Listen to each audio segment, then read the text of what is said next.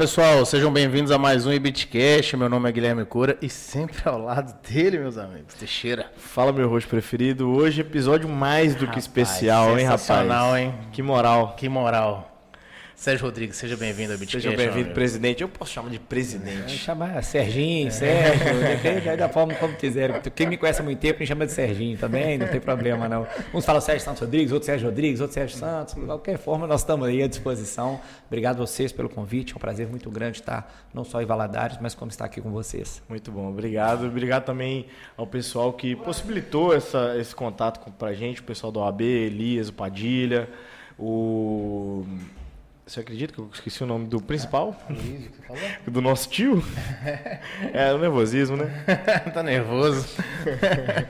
Vamos pagar nós? Vamos pagar nós. Você vai lembrar, você fala no meio do episódio. Eu vou lembrar, eu falo no meio do episódio.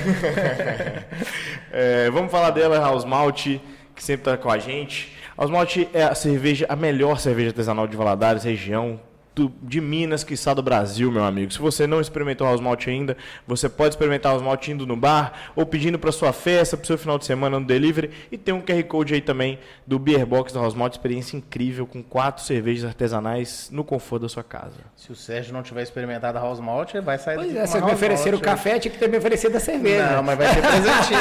Tem cerveja aí, se você quiser, nós vamos pegar. Nós estamos respeitando a palestra que você, tá, que você vai ter no Fica Boa. Guarda pra depois. gelado ali. Mas depois a gente toma, então. depois da vitória, depois da vitória do jogo. Fechou. É, e temos também nossa sinergia, energia solar. Se você ainda não colocou o sol para trabalhar para você, não perca tempo, faça um orçamento e coloque o sol para trabalhar para você. Dê adeus às contas altas, essas tarifas absurdas e aumentos repentinos. E hoje, Vamos pro papo. Não, hoje mais do que especial, temos mais um café. Ah, tem a mais que um. vai nos proporcionar um cafezinho que está chegando aí, excelente.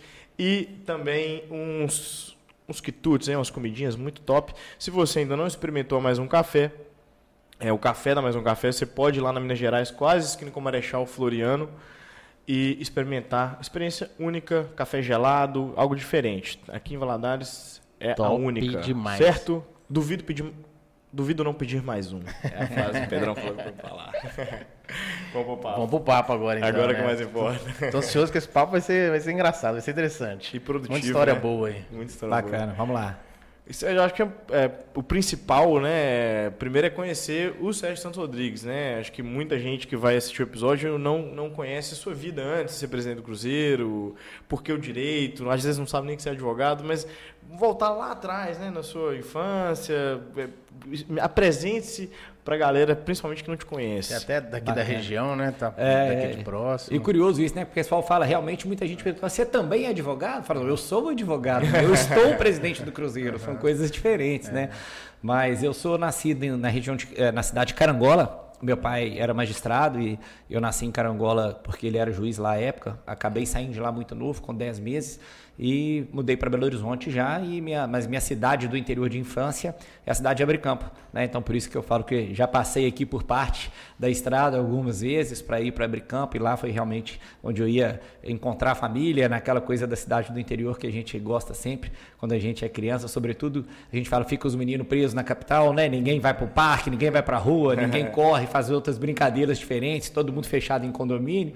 Então foi lá realmente que eu passei a minha infância. Depois estudei em Belo Horizonte sempre, né? É, é, fiz é, o direito, como foi perguntado, acho que muito esperado sim pelo meu pai. Meu pai foi, foi magistrado é, durante 38 anos, se aposentou no ano de 2014. E lá em Belo Horizonte que eu acabei fazendo toda a minha formação em direito até o mestrado. E depois fui fazer doutorado em Portugal. É, então, assim, eu concluí minha formação na área do, do direito. E fui vertendo para o futebol, me formei em 2004. Em 2006 eu fui convidado para ir para o Tribunal de Justiça Desportiva eh, do futebol de Minas Gerais. Aí ali fiquei por três anos, quando saí para iniciar a minha trajetória no Cruzeiro, sempre em cargos não remunerados. Então, primeiramente fui para a área jurídica, depois gestão e estratégia, depois futebol de base, depois futebol profissional.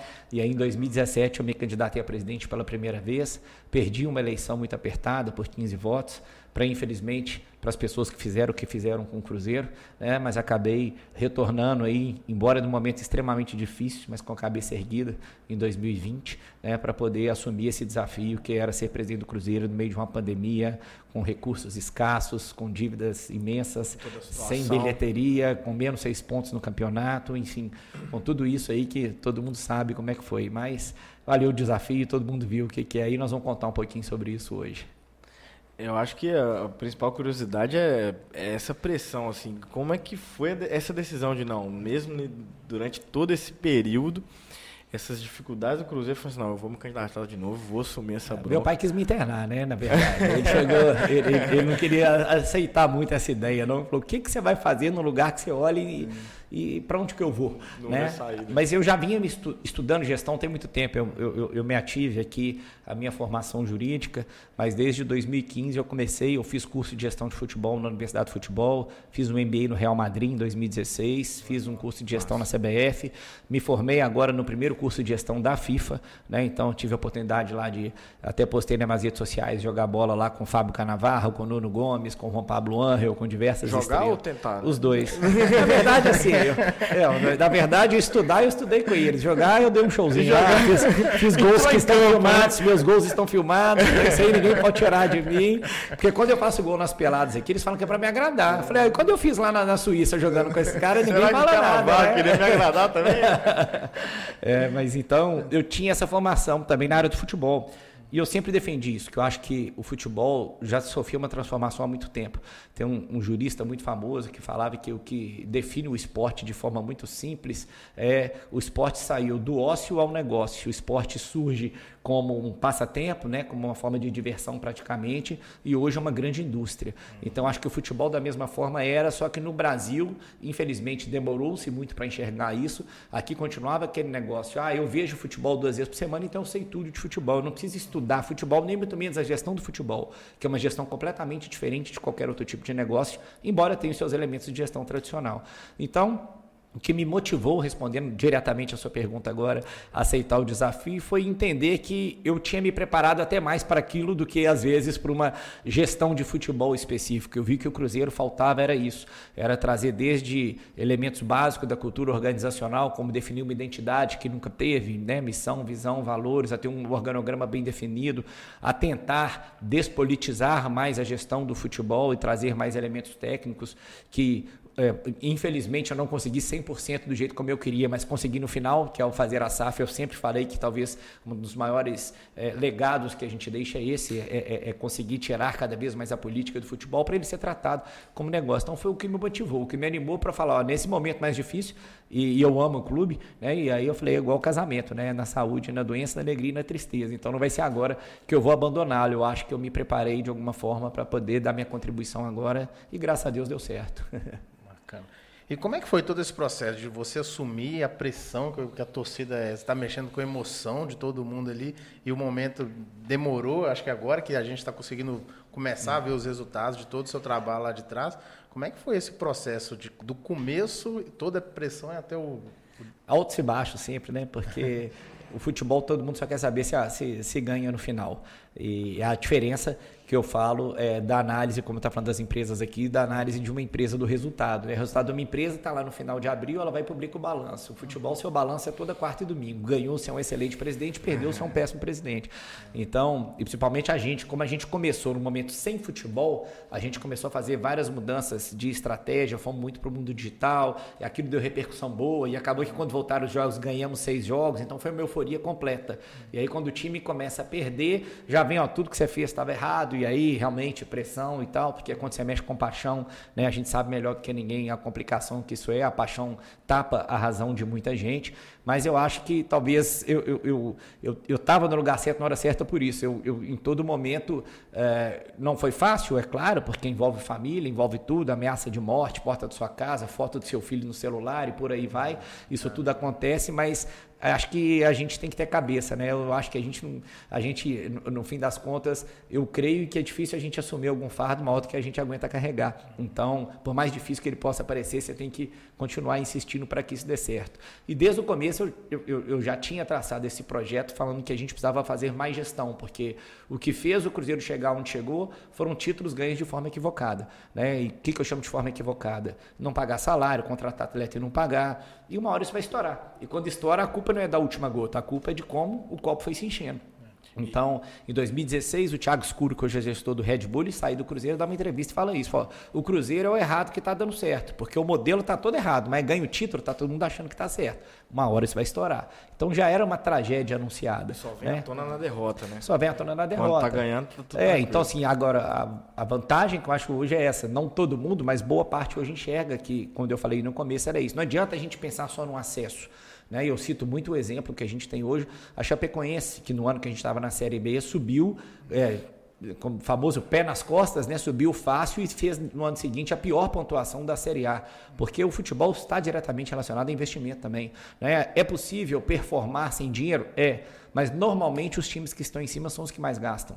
Normalmente no futebol. Vai, vão ter exceções? Vão. A própria Série B agora. O Cruzeiro está na frente disparado e talvez seja o quarto, ou quinto, ou sexto, se não me engano, é, gasto mensal no futebol. Né? E, e, isso vai acontecer. Mas quando você pega uma Série A ano passado, né, os times Atlético que ganha, Palmeiras que ganha, são os times que mais investem. Então é muito complicado fazer futebol sem dinheiro. É isso que era difícil explicar. Mas a minha tarefa era essa. Desde a minha primeira entrevista que eu dei como candidato, eu falava: eu não estou preocupado em levantar título, estou preocupado em estruturar um Cruzeiro para os meus filhos e para os meus netos. Né? Então, ou seja, dar uma solução definitiva para o problema do Cruzeiro. Porque não adianta subir, cair, ou o que eu falava, um bilhão de dívidas. Você sobe, eu tenho uma receita incremental de talvez 100 milhões entre direito de TV e patrocínio, eu não pago nem os juros da dívida com 100 milhões. Não muda, muda, é óbvio, o status muda muita coisa, mas é, é, pode ser uma melhora que não vai ser a definitiva que é o que a gente precisava. Né? Então, acho assim, no fim, tudo é, é, é, comungou aí para a coisa, coisa dar certo nessa, nessa negociação final. Mas muda a confiança só, né?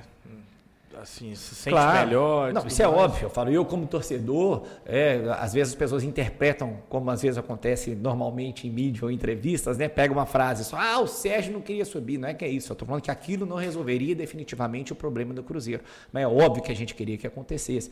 Aliás, quando sempre perguntam, eu falo, é uma frustração minha como torcedor, estando presidente, não ter conseguido subir com o clube. Entretanto, a gente tem que pensar no imediato e no imediato. Porque talvez até mesmo se tivesse subido, eu enfrentaria mais resistência no conselho para fazer o que a gente fez agora, que já foi difícil, que a gente transmitiu as reuniões, que a torcida viu. É. Né? Então talvez teria sido mais difícil. Por isso que eu creio que para a gente analisar uh, uma coisa pelo o, o, todo, eu tenho que esperar chegar no fim. Eu não posso analisar só o meio. E é claro que o meio na estrada sinuosa, uma hora você vai escolher o caminho errado, vai, vai tomar a decisão errada, mas né, o fim tem que dar certo. E para aquele objetivo que a gente traçou, eu acho que o nosso fim deu, o fim do meu mandato, acho que marca o início de uma nova era do Cruzeiro. O Cruzeiro é a primeira SAF né, do Brasil. E a primeira a ser vendida também, não é Exatamente, é a primeira a ser registrada e a primeira a ser vendida. E, e... Você se especializou na SAF, né? É, como é que foi tudo pré... Como é que foi o início disso é. e com os bastidores ali? É. Até... Pô, já, já vou dar essa, essa palhinha agora, né? Mas foi bacana, porque é, quando a gente assumiu, eu já tinha isso em mente, eu sabia do projeto de lei e autoria do Rodrigo Pacheco, que é senador mineiro, hoje presidente do Congresso Nacional, ainda não era. O Rodrigo, deixa eu te falar, ele foi do TJD comigo. Eu vou ter que te contar que lá atrás ele era atleticano, mas depois ele foi acalmando e eu já via de camisa do Cruzeiro. Entendi, Acho que também virou senador, virou os dois. Agora é mineiro. eu não acredito nesse papo, não era cruzeirense. Mas, mas, mas, o Rodrigo entendia a importância desse projeto. Então, quando a gente conversou, eu falei, eu, eu falei senador, o projeto está parado. A gente tem que buscar alguma forma de fazer isso andar, que você vai atender um anseio de todo mundo, porque não sendo um projeto obrigatório, não só dos mineiros como dos brasileiros, mas em Minas você já tinha Cruzeiro e América querendo fazer, e eu acho que o Atlético mais hora menos hora vai fazer.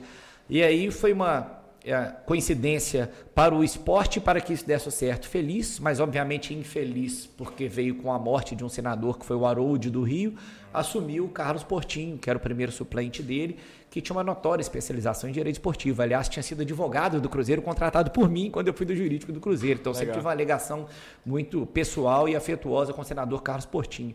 Então, o Carlos Portinho assume, a relatoria do projeto e consegue fazer esse projeto andar. E a gente caminhou bastante junto nisso. Eu fiz muita reunião com o Portinho. Aliás, antes dele assumir essa relatoria, nós almoçamos junto. Outro dia eu visitei o senador Rodrigo Pacheco. Quando a gente foi falar sobre isso, ele falou: Nossa, o marco do início disso aqui foi num almoço no Chapurim, Belo Horizonte, que assentamos eu, você e o senador Carlos Portinho, né? O senador Rodrigo Pacheco falou. Então a gente acompanhou aquilo desde o começo. E aí, quando a gente viu o projeto é, no Senado, aliás, enquanto ele tramitava lá e a gente acreditava que ele ia dar certo, a gente começou a fazer o trabalho no Cruzeiro também.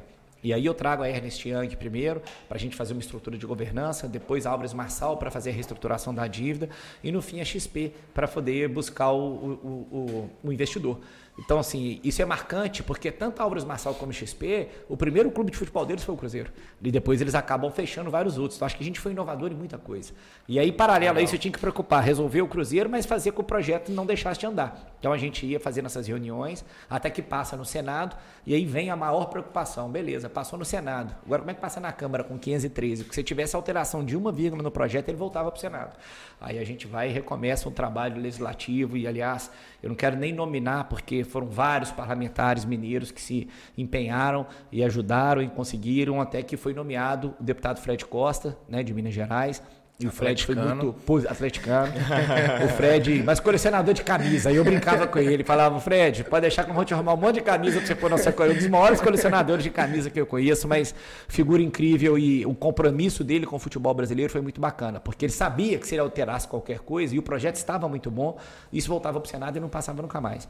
Então, eles, esses parlamentares se juntaram não só para aprovar o projeto que já estava bom, mas como também para pedir um rito de urgência, porque a gente estava no meio de pandemia pandemia. E aí você poderia pedir um rito de urgência para ir direto para plenário e não ter que passar por todas as comissões. Então, tudo, o universo conspirou ao nosso favor.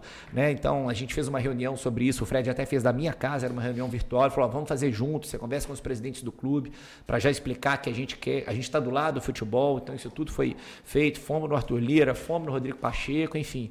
Aí tudo deu, graças a Deus, conspirou ao nosso favor. E aí, quando a coisa já estava bem desenhada, foi a hora que a XP foi efetivamente mais para cima dos investidores, né? E conseguiu chegar no Ronaldo, com quem eu já tinha estado antes, mas que a XP que foi fundamental para que ele viesse e a gente caminhar aí para o final, que foi a venda.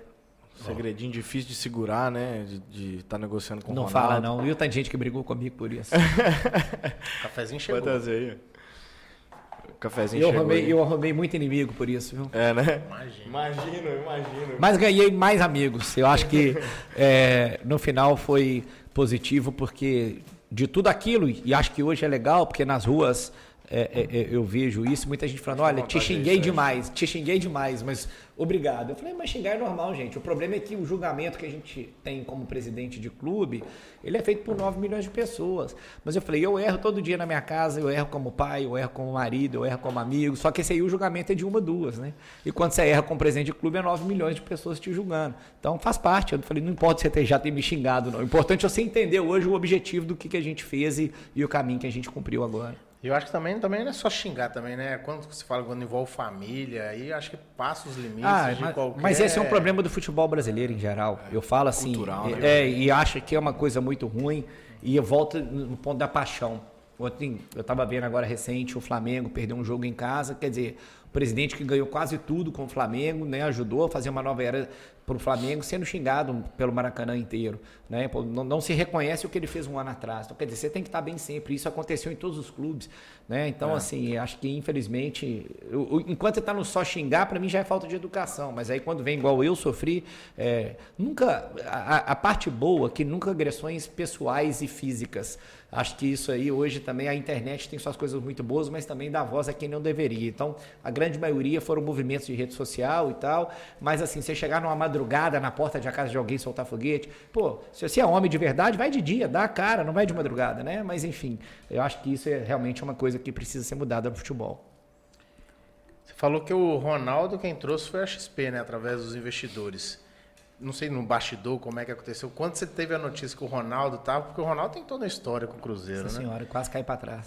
É, eu tô querendo saber desse momento, porque eu imagino o, como foi histórico. Essa é mais uma coisa parte. legal, porque uma coisa que eu busquei fazer sempre à frente do Cruzeiro, e que muita gente reclamava, que o Cruzeiro tinha perdido, o poder institucional, né? E, e eu concordo. Então eu sempre busquei manter boas relações e visitar a CBF, a FMF, o, os parlamentares, e tanto que eu acho que se não fosse essa convivência com parlamentares, talvez a gente não tivesse conseguido aprovar a SAF como aprovou, né? Até em viagens pessoais que eu fazia, já deixei minha mulher no hotel para visitar clube de futebol, para fazer coisa em nome é, é, do Cruzeiro. E uma das visitas que eu fiz em dado momento foi para o Ronaldo. Né? Eu falava, gente, é um absurdo o Ronaldo começar no Cruzeiro e terminar no Corinthians, mas só ser reconhecido pelo Corinthians. Uhum.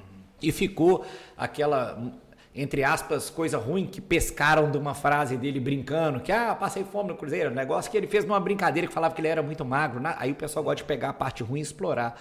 E ele tem uma paixão imensa pelo Cruzeiro. Então a gente conseguiu marcar essa reunião, e eu lembro quando eu publiquei nas minhas redes sociais, e está lá até hoje, deve ter uns, pelo menos 50% xingando. Ah, o que, que você está fazendo com esse cara? Ele não tem nada a ver com o Cruzeiro e tal, me xingando. Aí, que, que né, besteira, você está perdendo tempo visitando ele. Só que aquilo ali, ah, eu tenho certeza que abre uma porta, porque na hora que, que a XP conversa com ele para poder trazê-lo, ele fala, opa, já estive com o presidente, sei que da dificuldade mas sei do trabalho que ele faz, sei que está construindo uma coisa séria.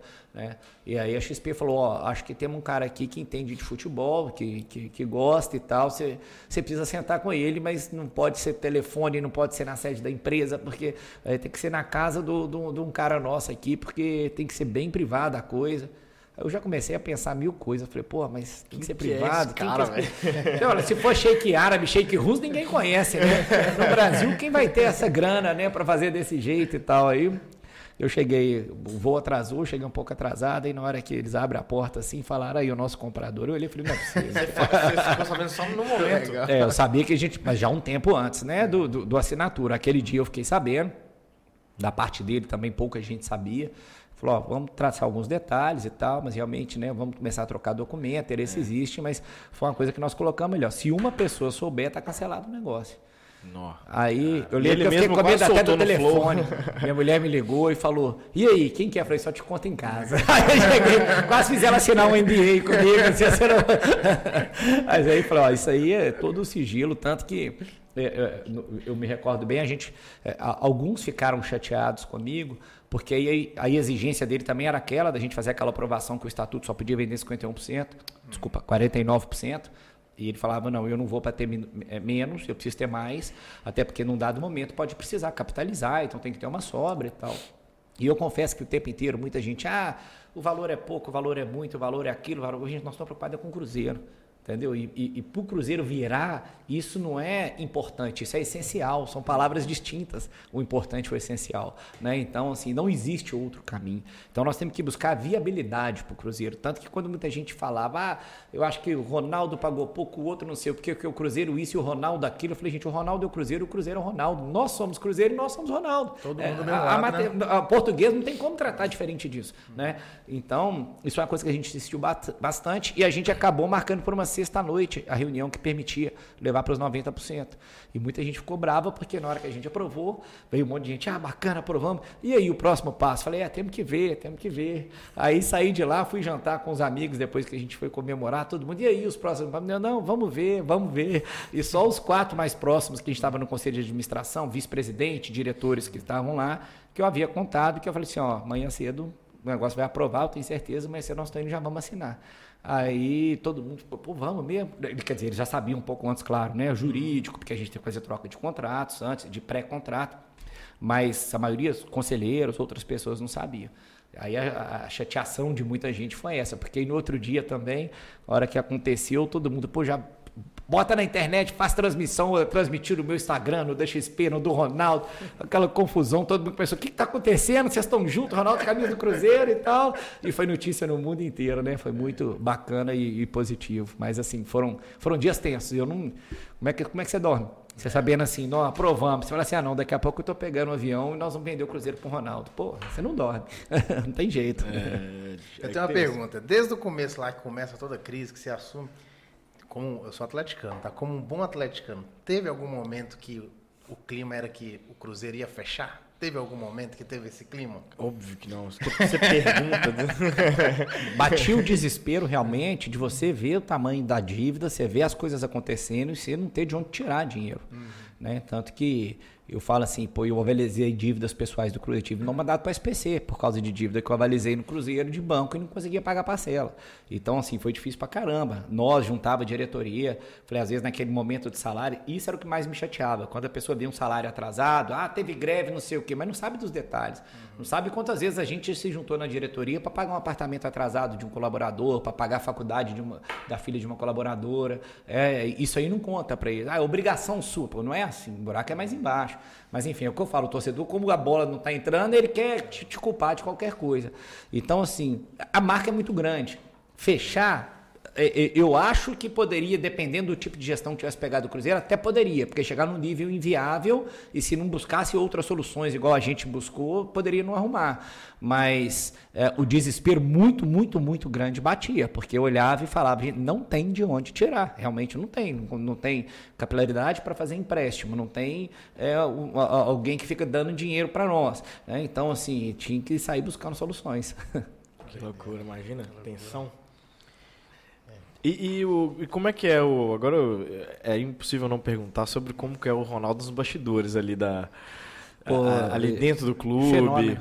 Fenômeno. É o que o próprio nome diz, assim. Eu, Uma palavra, né? É, eu, eu, hoje eu tenho a, a, até a felicidade de conviver com ele extra em alguns lugares, ou naquele momento ali no camarote, vendo um jogo, ou igual agora tive a alegria também de estar ao lado dele lá no, no, no dia que o Valladolid subiu na Espanha, a gente pode né, bater um papo e tal. Sim, ele realmente é um cara diferenciado pela grandeza dele. Né? Eu falei, é um cara que amanhã pô, ele fala com o presidente dos Estados Unidos, da Rússia, da China, ele fala com quem ele quiser. Né? E você vê assim, o carinho com que ele trata cada um, com quem ele convive.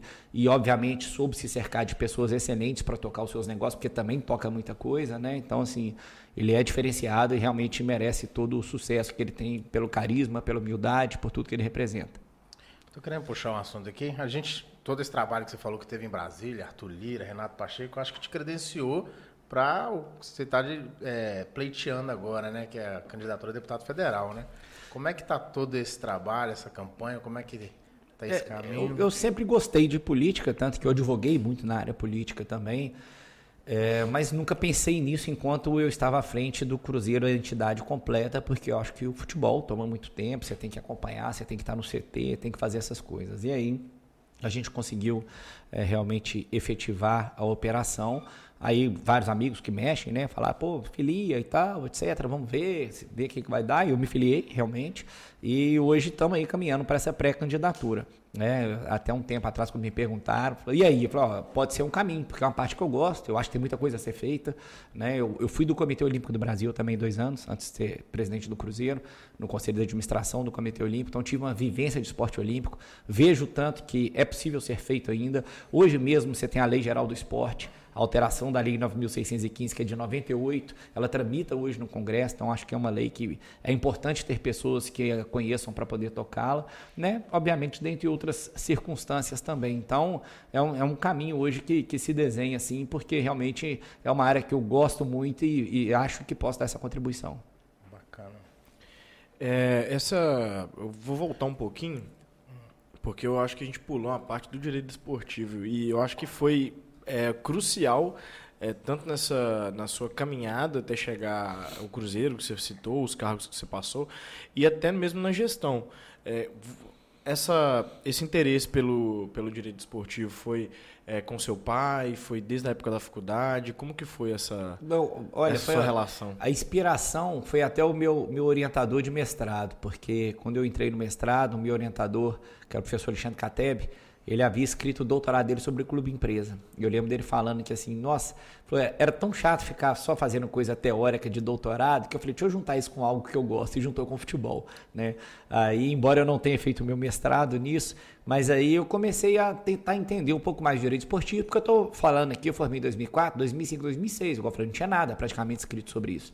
Aí quando eu tive o convite para ir para o Tribunal de Justiça Desportiva, eu aceitei na hora. Falei, é o melhor meio de, de aproximar. Então, eu sempre fui me interessado. Desde o dia que eu cheguei, já não, quase ninguém fazia voto escrito. Eu comecei a fazer voto escrito, anotava o que os outros falavam, já era bem dedicado. Em 2008 eu lancei meu primeiro livro, que foi o comentário Estatuto de Defesa do Torcedor. Não tinha nada escrito sobre isso ainda à época. E aí fui para o IBDD, Instituto Brasileiro de Direito Esportivo, comecei a, a me dedicar aos estudos para escrever sobre isso também, embora eu soubesse, sobretudo à época, além de estar em Minas Gerais, da limitação para atuar nisso. Era uma coisa mais restrita aos advogados de Rio e São Paulo né? Mas enfim, me dediquei, estudei um pouco mais e tal, e aí acabou sendo natural, veio a oportunidade no Cruzeiro, e aí, aí tudo vai desembolando, né? É o famoso, o cavalo passou arriado, monta nele e vai. Pega oportunidade. Né? Exatamente.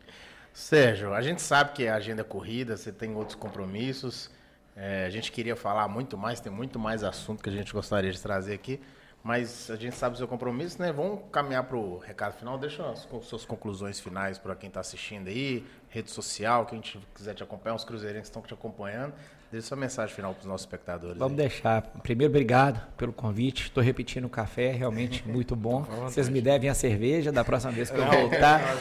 Vamos te dar para você levar para comemorar a próxima, vitória do Cruzeiro. Voltar, nós vamos, nós vamos marcar. Do jeito que tá, vou beber bastante, hein? Senhor? Só ganhando, graças a Deus. Vamos dar uma caixa maior para você. Mas obrigado pelo convite, voltar aqui. E hoje eu passando aqui, já vim aqui algumas vezes, né? Já vim dois GV Folia na minha vida, já vim na formatura na Aqui de uma tia minha que formou, então é uma cidade que eu tenho bastante carinho, vem menos do que eu gostaria e deveria, então vamos voltar mais depois, a gente pode continuar o papo, foi um prazer. Quem quiser, Rodrigues é meu Instagram, a rede social que eu, que eu mais uso aí, divulgo essas atividades. Temos rodado bastante aí para falar de SAF agora, né? Então já tive em Varginha aqui, vou estar em Juiz de Fora, Pirapora, Divinópolis, estão com um monte de lugar marcado aí para a gente falar sobre o tema, por isso eu acho que isso aí ainda mais pegando os alunos de direito, e quase todo mundo gosta de futebol, vira uma coisa bem bacana aí para todo mundo. Então, voltar também vai ser um prazer. Obrigado pela oportunidade. E desculpem a gente não poder falar mais tempo, mas ah, realmente, isso, às vezes, o tempo é um pouco escasso. Mas obrigado. Isso, a gente agradece demais a sua. Fico honrado por ter aceitado o convite. Exatamente. E pega o presente aí, senão a gente esquece. Vou um presente com você aqui da House ah, Malt, a cerveja local aqui da cidade, artesanal, muito boa. Inclusive tem nosso biturano estampado aí na, Bacana, obrigado. rótulo a próxima vitória do Cruzeiro vai ter um sabor de house Muito obrigado. Obrigado pelo carinho, obrigado aí. Eu vamos dar junto aí, com certeza. A gente que agradece. A gente agradece. Pessoal, vamos finalizando mais um episódio. Episódio sensacional, recebendo o Sérgio, presidente do Cruzeiro. E não se esqueça de se inscrever, ativar o sininho da notificação, deixa o um comentário aí e até a próxima. E agora sim eu vou falar o nome do Arius, que é um absurdo ah. eu esquecer o nome do Arius. e agradecer o Padilha, o Elias, todo mundo que conversou com a gente e que possibilitou esse contato. Muito obrigado, muito obrigado ao Sérgio mais uma vez. Esse episódio foi produzido por P9 Marketing. Um abraço, até a próxima. Obrigado.